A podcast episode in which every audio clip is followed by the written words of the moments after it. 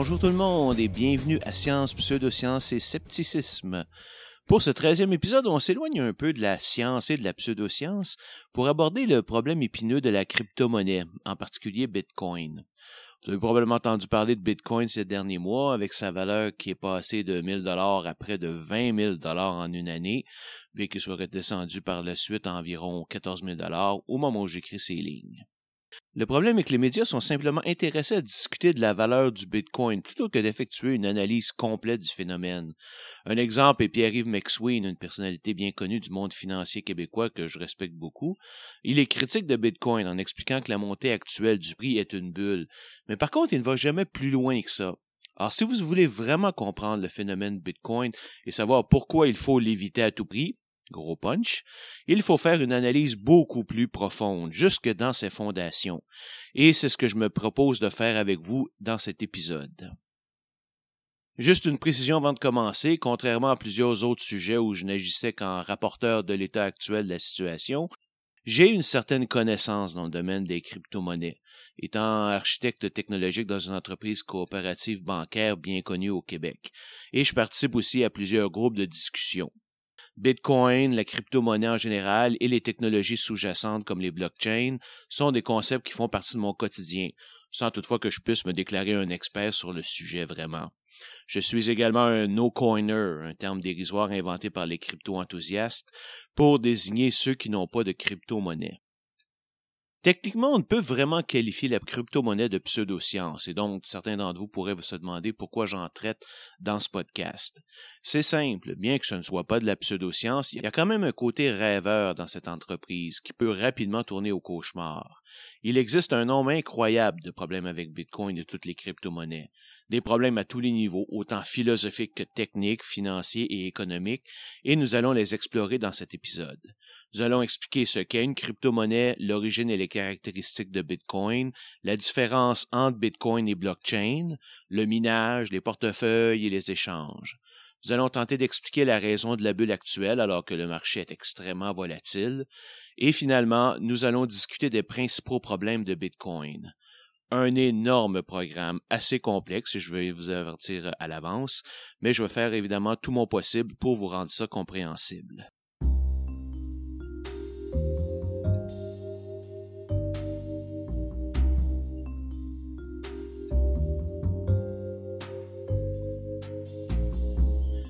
Commençons le tout en expliquant les différents concepts du monde de la crypto-monnaie.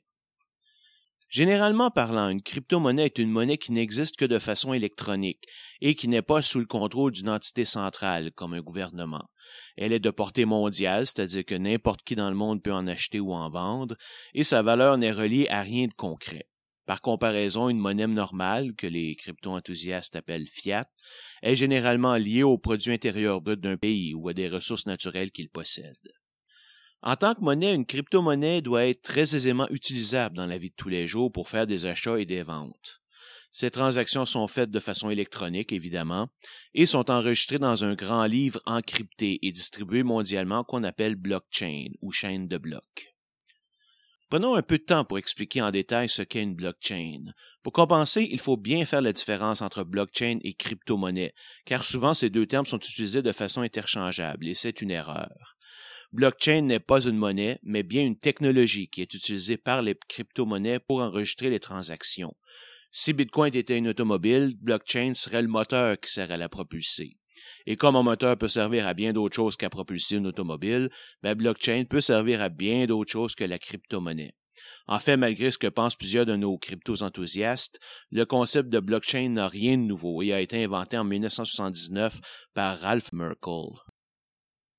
Wikipédia définit une blockchain de cette façon. Une blockchain ou chaîne de blocs est une technologie de stockage et de transmission d'informations sans organe de contrôle. Techniquement, il s'agit d'une base de données distribuée dont les informations envoyées par les utilisateurs sont vérifiées et groupées à intervalles de temps réguliers en blocs, liées et sécurisées grâce à l'utilisation de la cryptographie et formant ainsi une chaîne. Bon, euh, c'est bien beau, mais il faudrait savoir qu'est-ce que ça veut dire pour quelqu'un qui n'est pas un informaticien. Alors regardons ça un petit peu. Premièrement, la chaîne de blocs est un type de grand livre comptable dans lequel on enregistre toutes les transactions des utilisateurs de façon sécuritaire. Comme le nombre de transactions qu'elle contient augmente avec le temps, on lui ajoute un nouveau bloc à intervalles réguliers pour y inscrire les nouvelles transactions, comme on ajouterait par exemple des pages à un livre comptable une fois qu'il est plein. La blockchain de Bitcoin, par exemple, ajoute un nouveau bloc à toutes les 10 minutes.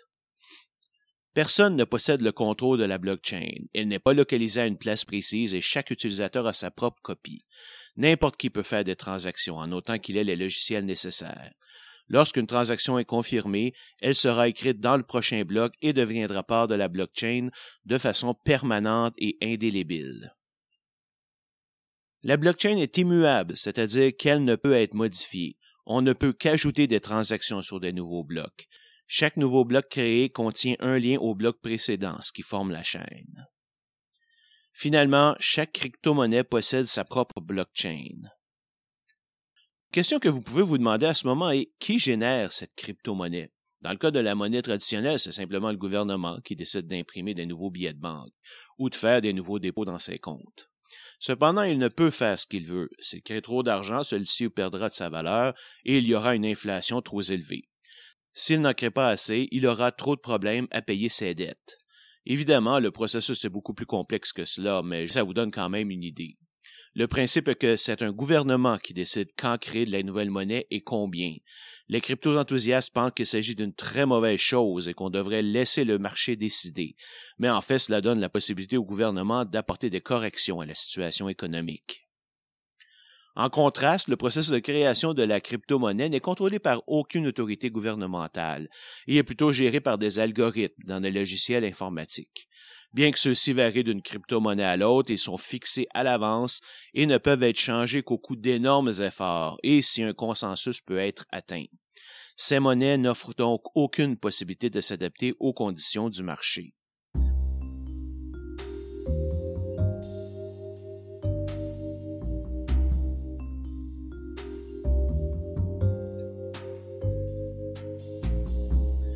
Passons maintenant à Bitcoin lui-même.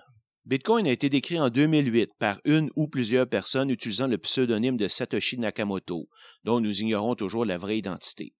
Le premier logiciel Bitcoin a été mis en marché et le premier bloc miné en 2009.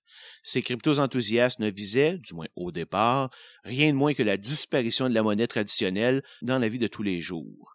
Quand vous connaîtrez tous les problèmes fondamentaux de Bitcoin, vous verrez que ce but est simplement risible. Les origines de Bitcoin viennent de la philosophie libertarienne, selon laquelle les gouvernements ont trop de contrôle sur l'économie et la monnaie, et les taxes sont des abominations à abolir à tout prix. Certains préconisent une réduction du gouvernement à sa plus simple forme possible, d'autres, comme les anarcho-capitalistes, veulent son abolition pure et simple.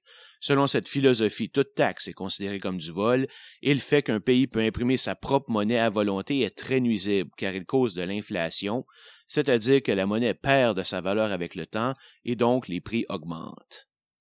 Par contraste, le Bitcoin est une monnaie déflationniste, c'est-à-dire qu'elle gagne de la valeur avec le temps, un peu comme un investissement. Comment en arrive-t-on à ça? Ben, c'est simple, en limitant le nombre de bitcoins qui peuvent exister, peu importe son degré d'utilisation. Selon le papier de Nakamoto, il n'y aura jamais plus de 21 millions de bitcoins en existence, et plus des deux tiers, c'est-à-dire 16 millions, ont déjà été mis en circulation. Les transactions sont enregistrées dans la blockchain pour laquelle un nouveau bloc de transactions est créé à toutes les 10 minutes. Chaque bloc peut contenir un nombre variable de transactions dépendant de leur complexité. Lorsqu'une transaction est effectuée, elle est envoyée à un ensemble de machines qu'on appelle des mineurs. Ces mineurs vont compétitionner entre eux pour créer le prochain bloc de transactions, et ce en résolvant un ensemble de problèmes mathématiques, mais un seul d'entre eux sera sélectionné. Je ne décrirai pas le processus de sélection utilisé ici, c'est très technique et ce n'est pas vraiment nécessaire pour comprendre la situation. Suffit de dire qu'il prend une dizaine de minutes de travail à des millions de mineurs pour se compléter et demande un gaspillage incroyable d'électricité. Le mineur gagnant sera récompensé par des bitcoins qui seront créés pour l'occasion, et c'est ainsi que l'on introduit de nouveaux bitcoins sur le marché, en plus de charger des frais aux usagers pour chaque transaction qu'ils ont fait. Pour s'assurer que le 10 minutes d'écart entre la création des blocs reste constante malgré l'augmentation du nombre de mineurs et de la puissance des ordinateurs, la complexité du processus de sélection est ajustée environ à toutes les deux semaines. Pour respecter la limite de 21 millions de bitcoins, la récompense donnée aux mineurs doit diminuer avec le temps et est en fait coupée de moitié à chaque quatre ans. Elle était de 2,5 bitcoins en 2016 et disparaîtra complètement en 2140 avec les derniers bitcoins créés. Avec le nombre de bitcoins reçus qui diminue, les mineurs vont dépendre de plus en plus des frais de transaction pour faire de l'argent. Ces frais ne sont pas déterminés d'une manière précise, comme un pourcentage de la valeur de la transaction. En fait, ce sont les acheteurs qui décident des frais qu'ils sont disposés à payer pour que leur transaction soit mise dans le prochain bloc, ce qu'on appelle la confirmation de la transaction. S'ils ne paient pas assez de frais, leur transaction ne sera pas confirmée dans le prochain bloc et devra attendre. Ce n'est pas rare qu'une transaction prenne plus de deux heures avant d'être confirmée. Soyons clairs ici, quand je parle de la confirmation d'une transaction, je parle du même genre de confirmation que vous devez recevoir de votre banque ou de votre compagnie de carte de crédit lorsque vous faites un paiement électronique par carte chez un marchand. Cela indique que vous avez la somme nécessaire dans votre compte et que le transfert de fonds a été effectué. La seule différence est qu'une transaction prend moins d'une seconde à confirmer avec votre institution bancaire, alors qu'elle prendra au minimum quelques minutes avec Bitcoin. Et pas question de partir avant que la transaction soit confirmée, évidemment. Les mineurs, eux, vont choisir de traiter les transactions ayant les frais les plus élevés, et comme ces frais sont indépendants du montant de la transaction, un usager devra payer les mêmes frais pour une transaction de 10 dollars que pour une transaction de 10 000 dollars, s'il veut qu'elle soit confirmée. La méthode exacte de calculer les frais est trop complexe pour l'expliquer ici, et j'en ferai le sujet d'un billet futur sur mon blog. Certains d'entre vous se diront qu'avec la valeur actuelle des bitcoins, devenir un mineur pourrait être très payant. Il suffit d'être celui qui obtiendra la génération du prochain bloc pour recevoir 12,5 bitcoins, ce qui représente près de 200 000 dollars. Malheureusement, ce n'est pas aussi simple. Premièrement, tous les mineurs sérieux utilisent des processeurs spécialisés dédiés à la création de Bitcoin. Les processeurs et cartes graphiques que l'on utilisait au début et que nous avons tous dans nos ordinateurs ne sont simplement plus capables de compétitionner. La possibilité que vous soyez choisi pour miner le prochain bloc est donc minuscule, à peine meilleure que la loto. Il y a moyen d'augmenter ses chances en participant à un pool de minage, qui est un peu comme jouer à la loto en groupe, mais les récompenses en sont diminuées d'autant. La quantité nécessaire d'électricité pour être dans la course pour miner le prochain bloc est énorme. À moins qu'on vous la donne ou que vous ne la voliez, vos coûts en énergie seront toujours plus grands que tout revenu que vous pourriez faire, surtout si vous n'utilisez pas de processeur spécialisé. L'utilisation de votre carte graphique pour miner causera son usure très rapide, et vous devrez donc la remplacer plus rapidement.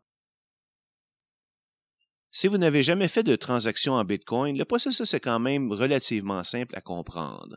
Chaque personne doit posséder un portefeuille électronique qu'il peut créer avec une des nombreuses applications disponibles sur le web. À chaque portefeuille est associée une adresse spécifique composée de 30 caractères alphanumériques et chaque transaction se fait entre deux ou plusieurs adresses.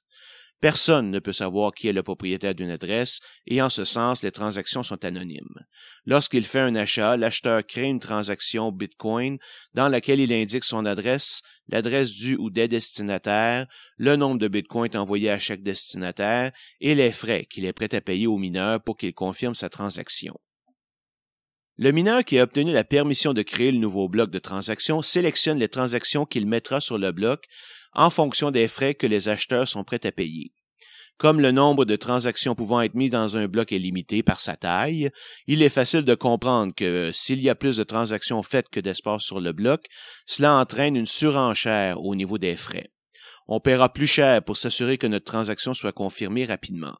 Alors qu'une des caractéristiques initiales de Bitcoin était sa quasi-absence de frais comparée à une carte bancaire ou une carte de crédit, aujourd'hui c'est tout le contraire. La moyenne des frais des mois de novembre-décembre 2017 s'élève à environ 35 dollars US par transaction. Et cela, peu importe que votre transaction soit pour 5 dollars ou 5000 dollars. Le montant de frais recommandé pour que votre transaction ait toutes les chances d'être confirmée dans le prochain bloc est d'environ 48 dollars. Admettons que vous n'êtes pas prêt à payer 48 dollars. Qu'arrive-t-il à votre transaction quand elle n'est pas sélectionnée? Eh bien, elle est mise dans un pool de transactions non complétées où elle sera possiblement, éventuellement traitée, mais cela pourrait prendre jusqu'à deux semaines. Environ quatre transactions de ce pool sont traitées à chaque seconde, mais il arrive quand même souvent que le pool contient plus de 200 à 300 000 transactions non complétées. Certaines transactions avec des frais minuscules ne seront jamais confirmées. Mais même dans le meilleur cas, pensez-y bien. Vous allez dans un restaurant qui accepte les bitcoins. Pour un repas de 50 dollars, vous devrez payer un autre 48 dollars de frais pour que votre transaction soit confirmée dans les 10 prochaines minutes. Autrement dit, ça vous prendra jusqu'à 10 minutes pour faire votre paiement et ça vous coûtera le double. Alors qu'avec une carte de crédit, ça vous prend à peu près une seconde, schlick schlack et c'est fait. Vous pouvez toujours payer moins de frais, mais dans ce cas, je vous conseille de payer au moment où vous faites votre commande pour avoir une chance qu'elle soit confirmée avant la fin du repas. Et ça, c'est si le restaurant accepte de vous nourrir à crédit, évidemment. Avoir un temps de confirmation si long peut aussi amener un problème de dépense en double. Disons que j'ai un Bitcoin à mon actif et que j'achète un ordinateur avec, mais avant que la transaction ne soit confirmée, j'achète un autre meuble avec ce même Bitcoin.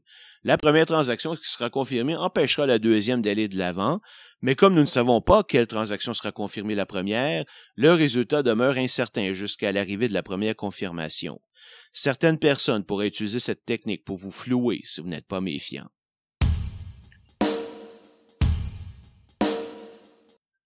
Revenons un peu à notre portefeuille électronique. Disons-le franchement, les applications de portefeuille électronique sont souvent faites par des amateurs qui ignorent tout de la sécurité informatique. Et bien qu'ils soient protégés par un mot de passe, ils sont quand même vulnérables aux hackers qui pourraient les accéder à distance. Ou pire, ceux qui créent les portefeuilles pourraient se laisser des portes arrière ouvertes pour venir vous voler plus tard. Il y a deux types de portefeuilles, le portefeuille chaud et le portefeuille froid, hot wallet et cold wallet. Le portefeuille chaud est celui qui est sur votre ordinateur que vous utilisez régulièrement pendant que vous êtes connecté à Internet. Ce portefeuille est particulièrement à risque car il existe plusieurs virus ou chevaux de Troie qui n'ont comme seule fonction que de trouver les portefeuilles sur votre disque dur et de transférer les bitcoins qui s'y trouvent à une autre adresse. Il n'y a rien que vous puissiez faire si ça arrive. Pour contrecarrer cette situation, les portefeuilles froids ont été créés. Il s'agit essentiellement de garder votre portefeuille sur un média portable, comme une clé USB, et de ne jamais la connecter à votre ordinateur, sauf lorsque vous désirez faire une transaction. Certaines personnes un peu paranoïaques ont même été jusqu'à mettre ces clés USB dans une boîte et les enterrer dans le sol. Évidemment, après quelques mois, l'humidité a pénétré dans la boîte et rendu la clé USB illisible.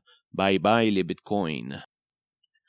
Une alternative pour pallier à ce problème des portefeuilles est d'utiliser un échange.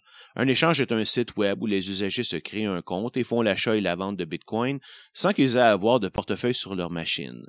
L'échange est aussi la place pour échanger les Bitcoins contre d'autres crypto-monnaies comme Ethereum et Litecoin et vice-versa. C'est un peu l'équivalent de la bourse et semble au départ une bonne idée. Hélas, ce n'est pas vraiment le cas pour plusieurs raisons. Premièrement, n'importe qui peut créer un échange et rien ne garantit l'honnêteté de ses propriétaires. Parmi les échanges qui ont commis ou sont soupçonnés d'avoir commis des fraudes, on peut citer MTGOX, et nous y reviendrons en détail au prochain épisode, Bitcoinica, CryptoTrade et Bitfinex, que nous couvrirons aussi. Comme pour les portefeuilles, les logiciels utilisés par les échanges sont souvent faits par des amateurs et de très mauvaise qualité, surtout en ce qui concerne la sécurité. Presque tous les échanges ont été hackés à un moment ou à un autre.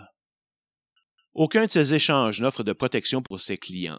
Si l'échange est hacké, il n'y a aucune garantie que les clients seront dédommagés. En fait, les échanges sont libres de faire pratiquement ce qu'elles veulent pour se protéger, comme nous le verrons plus tard pour Bitfinex. Les échanges peuvent à tout moment suspendre les transactions de façon officielle ou non officielle. Cette situation se produit essentiellement lorsque Bitcoin est en baisse importante et que certains clients décident de s'en débarrasser pour éviter des pertes trop importantes. À ce moment, ils découvrent que l'échange a suspendu les ventes de Bitcoin ou pire encore, la transaction est acceptée mais n'est simplement jamais exécutée. Il est possible de donner des ordres à un échange pour vendre automatiquement si la valeur du Bitcoin atteint un certain plancher. Cependant, la valeur du Bitcoin est tellement variable que ce plancher peut être atteint pour simplement quelques secondes avant de remonter à sa valeur initiale, ce qui cause les clients qui ont mis ce genre d'ordre de perdre des fortunes absolument pour rien. Plusieurs observateurs soupçonnent certains échanges de générer de fausses transactions uniquement dans le but de faire monter le prix du Bitcoin. Contrairement à un courtier en valeur mobilière, un échange n'a pas à garder des bitcoins en garantie dans une autre institution, n'a pas à appliquer de contrôle de lutte au blanchiment d'argent, n'a pas à faire de background check ou d'enquête de crédit sur ses clients, n'a pas besoin de maintenir une réserve de capital pour couvrir les transactions, et n'est pas sujet à des audits aléatoires pour s'assurer de sa santé financière. Les échanges jouent à la fois le rôle d'une compagnie commerciale collectant des frais sur les transactions et le rôle de régulateur, ce qui les met dans une position évidente de conflit d'intérêts. Il est souvent très difficile de retirer son argent des échanges. Pour transformer les bitcoins en monnaie traditionnelle, dollar ou euro, un échange doit avoir un partenariat avec une banque traditionnelle acceptant les transferts de bitcoin en monnaie. Le problème est que ces banques sont sujettes à toutes les règles de lutte au blanchiment d'argent, alors que les échanges ne le sont pas. Pour toute demande de conversion, ces banques doivent démarrer tout un processus de vérification de l'identité du client, bonjour l'anonymat, et de la provenance des bitcoins pour s'assurer qu'ils ne sont pas d'origine criminelle.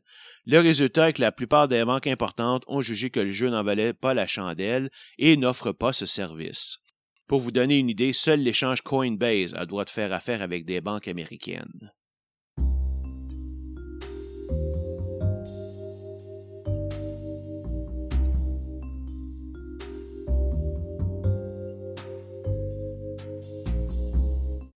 Vous avez pu voir que la situation n'est pas tellement rose avec Bitcoin et le processus transactionnel qui l'entoure. Mais ce n'est que la pointe de l'iceberg, je vous le garantis. Voyons donc quels sont les problèmes majeurs de Bitcoin. Problème numéro un, un volume de transactions très limité. Une compagnie comme Visa a une capacité de traitement de plus de 65 000 transactions par seconde, bien que cette limite n'ait jamais vraiment atteinte et ce n'est qu'une des nombreuses compagnies de finances. Savez-vous quelle est la capacité de Bitcoin en comparaison? 7. Laissez-moi répéter, 7 transactions par seconde pour le monde en entier. Et il s'agit d'une capacité théorique en pratique. Ce nombre est aussi bas que 2,4 transactions par seconde.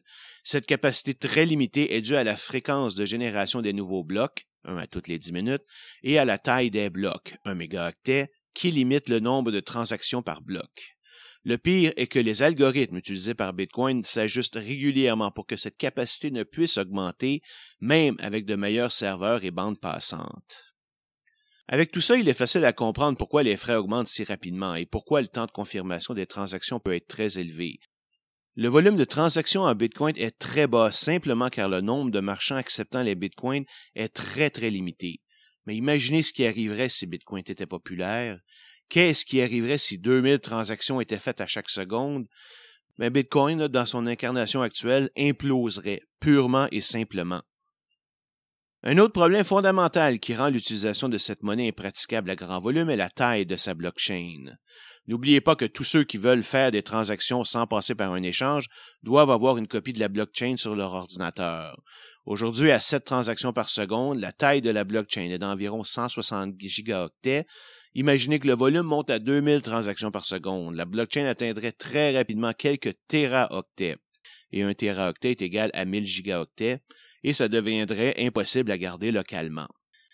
Quelques initiatives ont été proposées pour augmenter le nombre de transactions par seconde, dont l'augmentation de la taille d'un bloc à 2, 4 ou 8 mégaoctets et la réduction de l'espace utilisé par une transaction pour augmenter le nombre de transactions dans un bloc. Malheureusement, pour que ces changements soient officiels, il faudrait que la communauté dans son ensemble les adopte.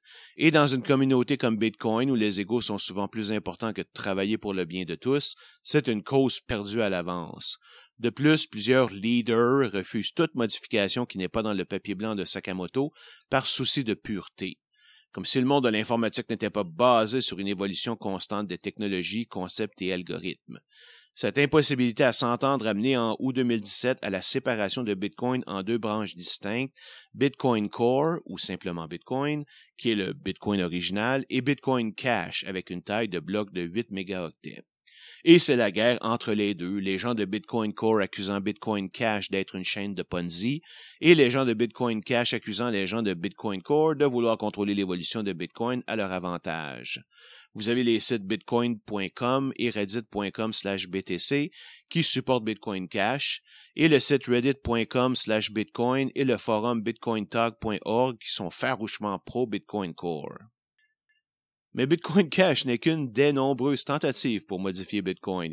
Il y a également Bitcoin XT, Bitcoin X, Bitcoin Platinum, Bitcoin Diamond, Super Bitcoin, Lightning Bitcoin, Bitcoin Cash Plus, Bitcoin Silver, Bitcoin Iranium, Bitcoin God et Bitcoin Atom, chacun avec sa méthode différente d'améliorer Bitcoin. Essayez donc de vous y retrouver dans tout ça.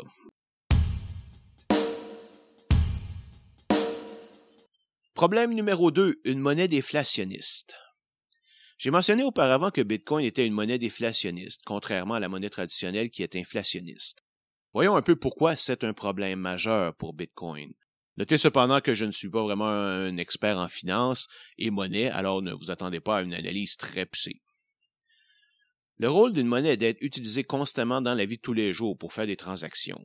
La manière la plus simple d'encourager ce rôle est de faire en sorte que votre monnaie perde de la valeur avec le temps. Ainsi, ceux qui en ont seront encouragés à faire quelque chose avec, que ce soit des achats, des placements ou des investissements.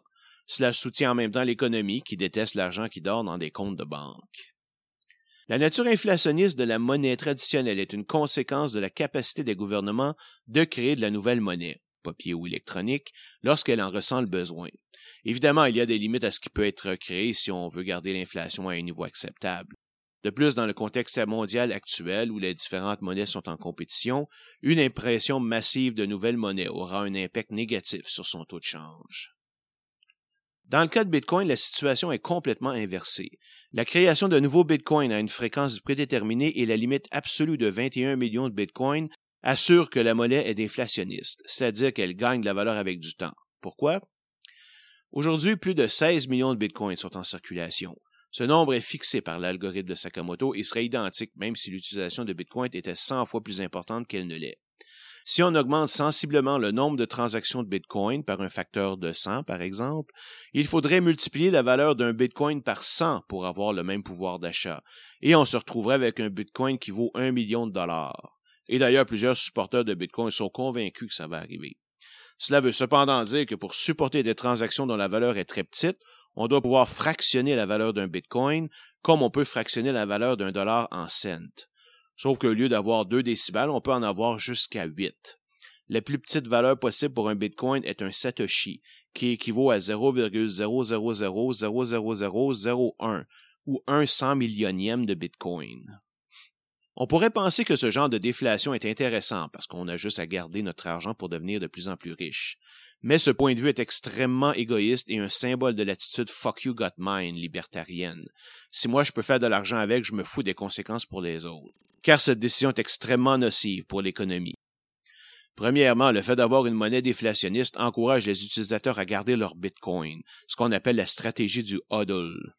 Si vous vous demandez ce que hodl veut dire, c'est simplement une déformation du mot hold, qui signifie garder, utilisé par un usager sous sur un forum Bitcoin pour expliquer sa stratégie de garder ses Bitcoins. Et pour une raison quelconque, le terme est resté. Comme les gens gardent leur Bitcoin pour profiter de leur valeur future, ben, très peu de Bitcoins sont disponibles pour faire des transactions. Et donc, une économie basée sur Bitcoin serait en perpétuel manque de liquidité électronique. Cela causerait une augmentation encore plus rapide de la valeur d'un Bitcoin et plus malicieusement ralentirait considérablement l'économie mondiale en diminuant le nombre de transactions qui peut être faites. Deuxièmement, j'ai dit plus haut qu'il y a plus de 16 millions de bitcoins existants. Est-ce que ça veut dire que 16 millions sont en circulation? Absolument pas. Car voyez-vous, il est possible et même facile de perdre des bitcoins de façon définitive. Quand je dis que toute transaction confirmée est immuable, ça veut dire qu'elle ne peut jamais être changée, même si vous avez fait une erreur. Si vous envoyez des bitcoins à une adresse inexistante, c'est fini. Vos bitcoins viennent de disparaître sans aucun espoir de les revoir. Si vous avez des bitcoins dans un portefeuille dont vous avez oublié le mot de passe ou si vous avez effacé votre portefeuille de votre ordinateur, c'est fini, vous ne pourrez plus jamais les récupérer. En fait, selon une analyse de la firme Chain Analysis, qui étudie la blockchain, plus de 3,79 millions de bitcoins sont déjà perdus de façon définitive. Un autre ensemble de bitcoins qu'on peut considérer perdu, du moins tant que la situation actuelle perdure, est celui des bitcoins dans des portefeuilles possédant moins d'argent que le montant des frais que ça prendrait pour les utiliser. Par exemple, si vous avez 30 dollars en bitcoin et que les frais pour les sortir seraient de 35 dollars, vous ne pouvez simplement plus les utiliser. En pratique, tout portefeuille avec 0,001 bitcoin ou moins à l'intérieur peut être considéré comme vide. Ça ne semble pas beaucoup à première vue, sauf que ça constitue plus de 54% des portefeuilles existants. Imaginez une personne en 2010, alors que pour la première transaction utilisant Bitcoin, deux pizzas ont été achetées au coût de 10 000 Bitcoins. Cette personne, intéressée par toutes les technologies naissantes, a miné quelques centaines de bitcoins, car à cette époque, c'était très facile d'être mineur. Mais s'est ensuite désintéressé du phénomène. Avec la montée de valeur que nous avons vécue en 2017, cette personne se rappelle soudainement de ces centaines de bitcoins qui dorment toujours dans son portefeuille. Elle est maintenant millionnaire ou même plus. Pas vraiment, mais supposons. Juste un problème, elle ne se souvient plus du tout du mot de passe de son portefeuille. Imaginez savoir qu'on est assis sur une fortune, mais qu'on ne peut rien faire pour la récupérer. C'est un cas de dépression, et croyez-moi, ce n'est pas si rare que ça. Un exemple est celui d'un développeur de jeux vidéo de Melbourne en Australie, qui a miné plusieurs milliers de bitcoins en 2009.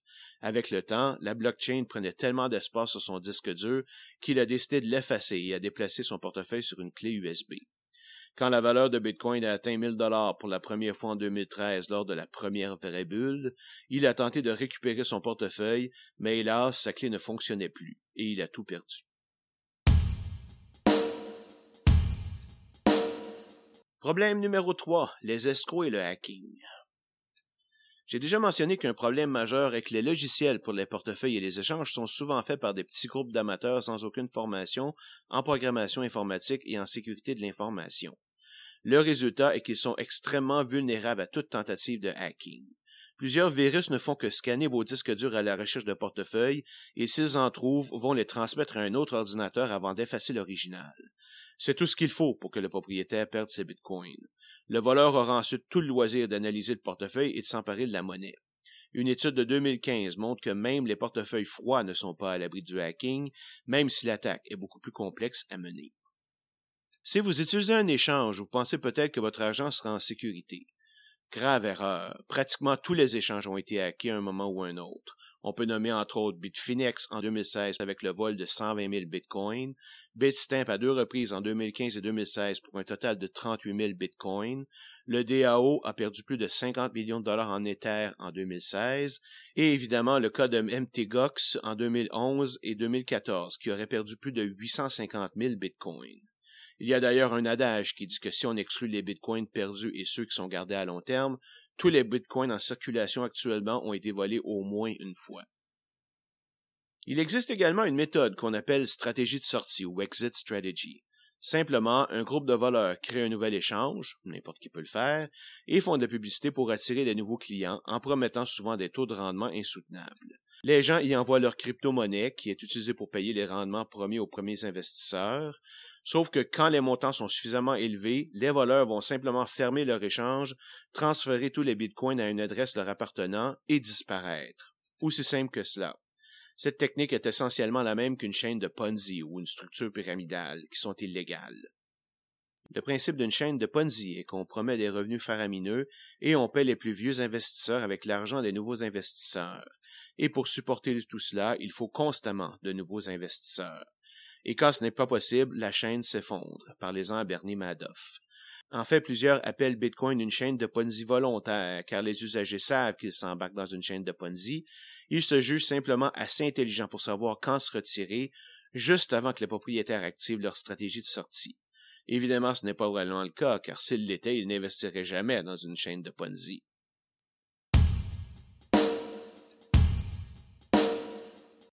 Problème numéro 4. Sortir son argent. Vous avez plus de 100 bitcoins dans votre portefeuille sur l'échange Coinbase. Vous êtes donc un millionnaire avec une valeur de 1,4 million. Pour célébrer, vous décidez de vous acheter une maison de 500 000 dollars comptant.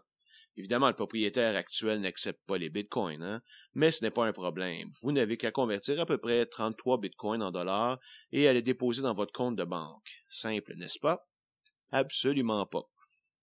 Le problème est que la grande majorité des transactions faites avec Bitcoin sont illégales, que ce soit pour acheter des armes, de la drogue, de la pornographie juvénile, etc. Mais les banques, elles, sont soumises à des lois extrêmement sévères sur les ventes illégales, le blanchiment d'argent et la lutte au terrorisme. Elles ont donc le devoir de s'assurer de la provenance de chacun de vos bitcoins. Alors lorsque vous essayerez de convertir des bitcoins en monnaie traditionnelle dans votre compte de banque, plusieurs problèmes majeurs se poseront à vous.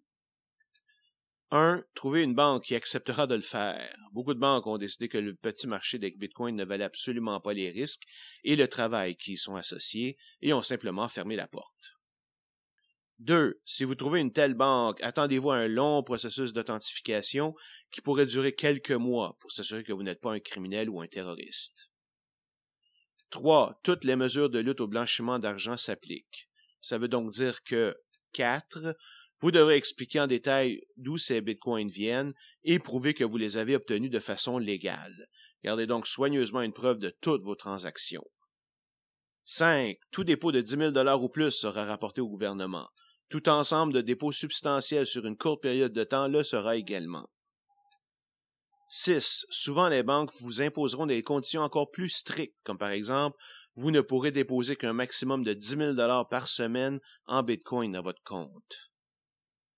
7. Finalement, et là il y a beaucoup de Bitcoiners qui l'ignorent, la vente de Bitcoin à profit représente un gain en capital imposable si vous avez acheté un Bitcoin voilà trois ans à 10 dollars et que vous le revendiez aujourd'hui à 15 000 dollars, vous devrez déclarer un gain en capital de 14 990 dollars et payer l'impôt correspondant.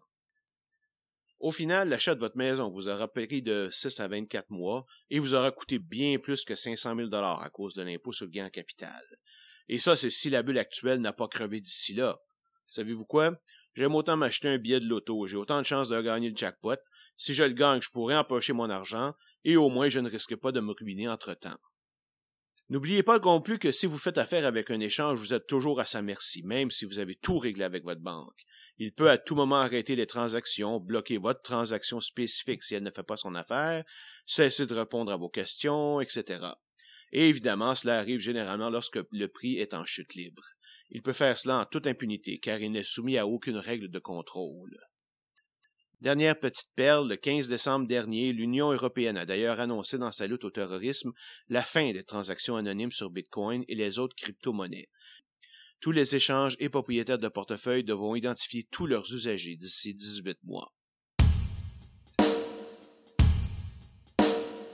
Problème numéro 5, la volatilité et la manipulation des marchés. Une des choses qui font le plus peur aux marchands dans leur acceptation de Bitcoin est l'extrême volatilité du marché. Bitcoin a commencé l'année à 1000 dollars et a grimpé jusqu'à 20 000 dollars avant de redescendre. Les fluctuations sont nombreuses et énormes, une variation de plus ou moins 25% par jour n'a rien d'exceptionnel. Évidemment, cette fluctuation se fait en comparaison au dollar américain. Par lui-même, un bitcoin vaut toujours un bitcoin, et si une transaction se faisait en bitcoin d'un bout à l'autre, la valeur du bitcoin ne serait pas aussi importante.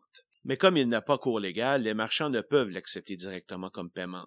Donc, lorsqu'on dit qu'un marchand accepte les bitcoins, cela veut généralement dire qu'il fait affaire avec un échange qui va convertir les bitcoins de l'acheteur en monnaie traditionnelle et les lui remettre. La fluctuation de valeur du bitcoin a donc une énorme influence sur ses revenus. De plus, le temps de confirmation d'une transaction est assez grand pour que la valeur du bitcoin ait le temps de varier considérablement entre l'entrée de la transaction et sa confirmation. Cette situation, liée à un coût de transaction trop élevé, est la raison pour laquelle Steam, le plus grand vendeur de jeux vidéo en ligne, a décidé le 6 décembre dernier de ne plus accepter Bitcoin.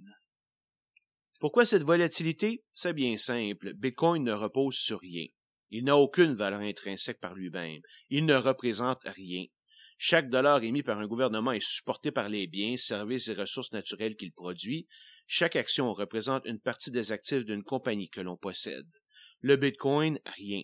Il ne vaut que ce qu'un groupe d'enthousiastes pense qu'il devrait valoir.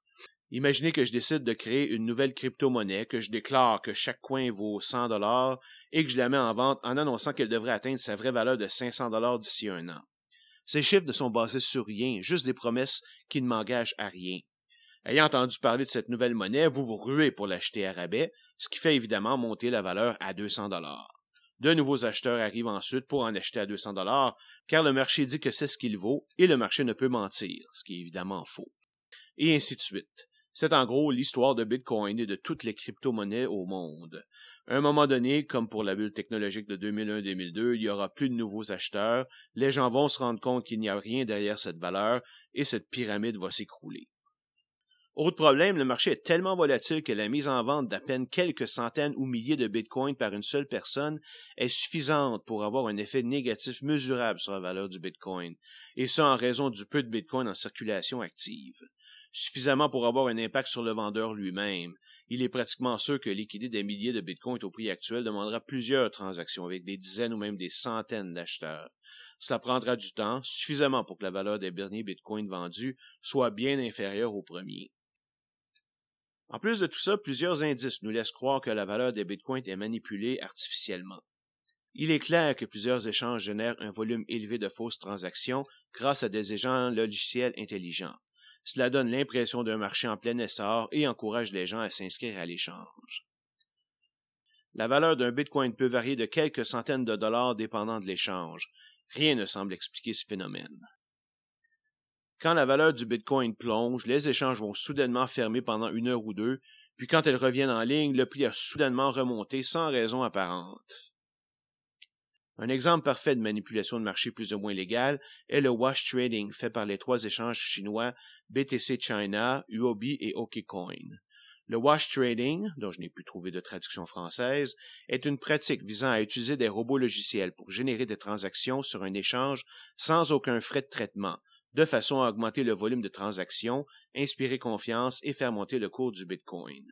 Le gouvernement chinois a mis fin à cette pratique fin janvier 2017 et à partir de ce moment, le nombre de transactions de ces échanges, qui étaient les plus actifs dans le monde, a chuté d'au moins 95% On peut aussi supposer qu'ils avaient une entente avec les mineurs pour que ceux-ci acceptent de confirmer leurs transactions sans frais, puisqu'ils pouvaient se reprendre avec une valeur plus élevée du Bitcoin. Mais ce n'était qu'une première étape pour le gouvernement chinois, dont le but était de stopper la fin des fuites de capitaux à l'étranger. Ces trois échanges ont reçu l'ordre de fermer leurs portes le 20 septembre 2017. Mais la plus grosse cause de la bulle actuelle, celle qui relève de la fraude pure et simple, est la saga de Bitfinex et de ses Tethers. Nous n'avons malheureusement pas le temps d'en parler ici, mais nous y reviendrons en détail dans le prochain épisode.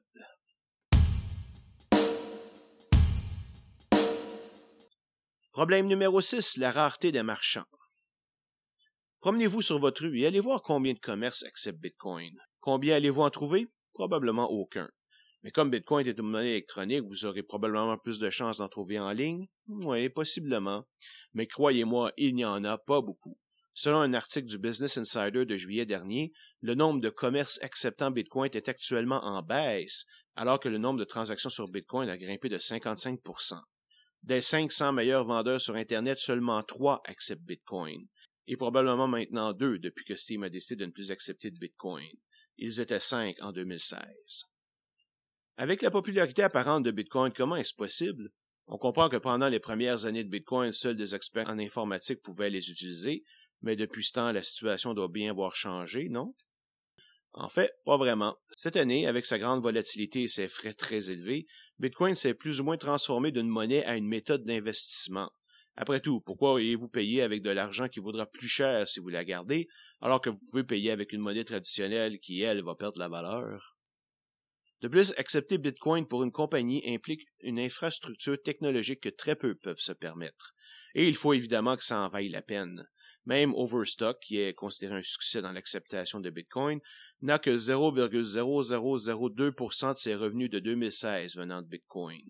Si vous désirez avoir une liste de 100 entreprises acceptant le Bitcoin, allez consulter le site 99bitcoins.com. Ça va de Microsoft et Subways à un pub de Sydney en Australie et une ferme locale à Haydenville, Massachusetts. Cette liste euh, inclut également un site de piratage de Pirate Bay et le Parti républicain. Faites juste attention car pour certains de ces marchands, seuls certains produits peuvent être achetés avec des bitcoins. Par exemple, Microsoft ne permet que d'acheter des jeux sur Xbox et des applications PC pour Windows 10. Si vous vous promenez dans les grandes villes, vous pourriez y rencontrer des guichets automatiques où vous pouvez acheter et vendre des bitcoins.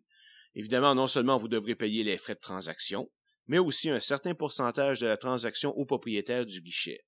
Mais c'est drôle, pour l'achat, pas de problème, tout va généralement très bien. Mais quand vous désirez vendre et avoir de l'argent comptant, alors là, c'est toute une histoire.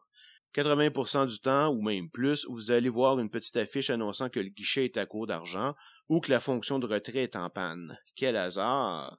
Et en plus, vous êtes toujours sujet au délai de confirmation de la transaction, alors j'espère que vous serez assez patient pour attendre plusieurs minutes au guichet. Si vous avez payé assez de frais pour passer en priorité, évidemment. Et vous devrez toujours payer l'impôt sur les gains en capital. Autrement dit, les guichets automatiques ne devraient être utilisés que pour acheter des bitcoins et seulement lorsque vous n'avez pas accès à un échange directement. D'ailleurs, RoboCoin, la première compagnie à mettre en place un guichet automatique Bitcoin à Vancouver en 2013, a maintenant changé son nom en Romit et officiellement mis fin à son aventure Bitcoin en 2016.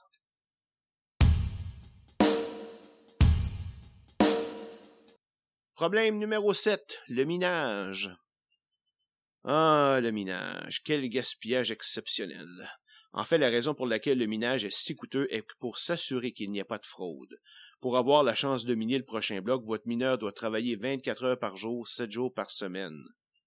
Selon une étude de Digiconomist, l'énergie actuellement utilisée par les mineurs est supérieure à l'électricité totale consommée pendant un an par l'Irlande, c'est-à-dire 33,14 TWh. Cela correspond à 300 kWh d'électricité par Bitcoin, assez pour faire bouillir l'eau de 36 000 cafetières. Tout cela pour quelques 350 000 transactions par jour. En comparaison, un centre de données de Visa prend à peine 2% de cette énergie pour traiter plus de 200 millions de transactions par jour. Spécifions quand même que ces données ne sont que des estimations et plusieurs personnes les trouvent exagérées, mais personne ne conteste le fait que le minage de Bitcoin représente un colossal gaspillage d'énergie. Dans la course pour savoir quelle version de Bitcoin est la bonne ou pour toute autre décision concernant le fonctionnement de Bitcoin, la communauté fonctionne par consensus, c'est-à-dire que tout changement doit être accepté par 51% des mineurs pour devenir officiel. Cela semble être un excellent exemple de démocratie, si ce n'était que de deux petits détails. Quand on parle de mineurs, on parle ici de la puissance de traitement des appareils et non de personnes. Donc il faut que 51% de la puissance de minage accepte le changement. Ce serait acceptable si cette puissance était bien distribuée, mais malheureusement, elle ne l'est pas. Au moins 71% de la puissance de traitement est concentrée en Chine, et cela si on ne compte que les mineurs officiels. Le total est probablement plus près de 85%. Par contraste, le deuxième pays est l'Inde avec 4%. Les États-Unis ne comptent que pour 1% du minage. De façon pratique, cela veut dire que toute la technologie Bitcoin est à la merci des mineurs chinois. Une telle concentration de puissance dans un petit nombre de mains ouvre la porte à ce qu'on appelle une attaque de 51% Cette attaque peut survenir si 51% ou plus des mineurs décident de faire des changements à la blockchain de façon unilatérale. Ils pourraient par exemple empêcher la confirmation des nouvelles transactions qui ont été faites par quelqu'un d'autre et renverser les transactions qui ont été complétées alors qu'ils étaient en contrôle du réseau, ce qui leur permettrait de faire de la double dépense. Même s'ils ne pourront modifier les blocs plus anciens ou créer de nouveaux coins, ils pourront tenir Bitcoin en otage aussi longtemps qu'ils le jugent nécessaire. Une nouvelle tactique que l'on voit depuis quelques mois est pour un site web de faire rouler un logiciel de minage, pour une crypto-monnaie autre que Bitcoin, dans le navigateur web de ses visiteurs et donc d'utiliser son électricité pour obtenir des coins. Certains sont honnêtes et préviennent le visiteur, et certains vont même jusqu'à demander la permission avant de procéder. D'autres le font à l'insu de leurs visiteurs et volent donc carrément leur électricité, en plus d'user leur carte maîtresse et ou graphique.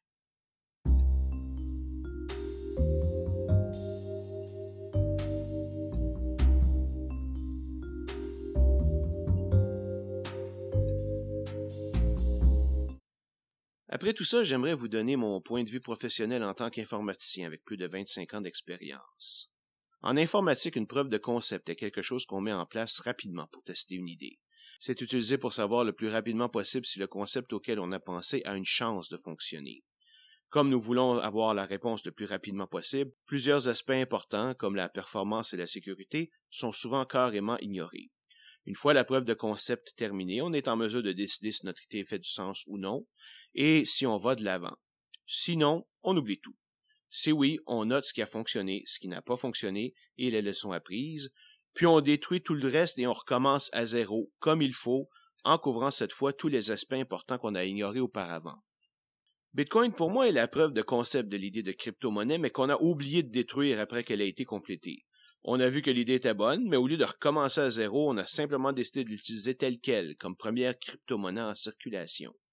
Tous les aspects qu'on avait négligés pour la preuve de concept, comme la rapidité du système, le nombre de transactions par seconde, l'utilisation abusive d'électricité, etc., n'ont jamais été adressés, et on se retrouve avec la situation actuelle. Le parfait exemple est la limite de 7 transactions par seconde. Dans un contexte de preuve de concept avec quelques dizaines d'utilisateurs, c'est tout à fait acceptable, mais pas lorsqu'on vise des millions d'utilisateurs à travers le monde. Il se peut très bien qu'un jour une vraie crypto-monnaie soit adoptée par les gouvernements, les banques et les marchands, mais ce ne sera certainement pas Bitcoin. Ces objectifs libertariens de sortir la monnaie de sous le contrôle des gouvernements mènera à un capitalisme sauvage que pratiquement personne ne désire. Sa nature même fait qu'il est plus utile comme outil d'investissement sans aucun contrôle que comme monnaie. De plus, les banques et les gouvernements refuseront toujours d'utiliser une monnaie dont une très grande partie est déjà entre les mains des technologistes et dont le minage est sous le contrôle d'un petit groupe de mineurs chinois. En fait, je ne vois même pas la raison pour laquelle une crypto-monnaie est nécessaire. Toutes les monnaies du monde s'échangent déjà de façon électronique.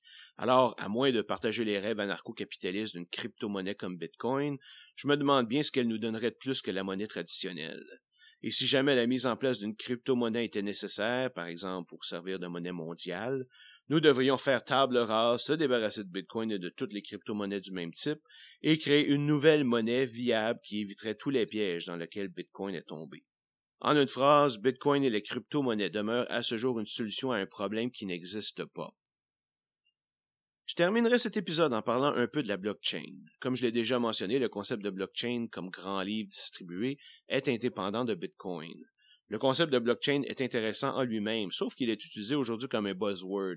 Tout est soudainement meilleur si on le met sur une blockchain. On entend beaucoup parler aujourd'hui de choses tout à fait banales, mais sur blockchain, comme si c'était une formule magique. Parmi les applications proposées, la très grande majorité serait bien mieux servie par une simple base de données centrale encryptée.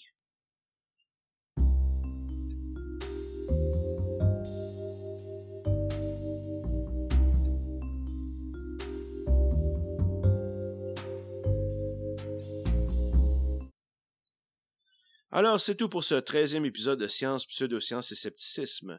Pour le prochain épisode, nous poursuivons notre exploration du monde des crypto-monnaies. Nous parlerons des alternatives à Bitcoin comme Ethereum et le Lightning Network, le phénomène des ICO ou Initial Coin Offering, les contrats intelligents avec le DAO, et nous parlerons des plus grands scandales de la crypto-monnaie, c'est-à-dire MTGOX, Bitfinex et ses tethers et le hack du DAO. J'aimerais aussi vous inviter à vous abonner à mon blog de sciences, pseudosciences et scepticisme au sciencespss.wordpress.com. Je vais y publier des billets sur certains aspects des crypto-monnaies qui sont trop techniques pour faire partie d'un épisode.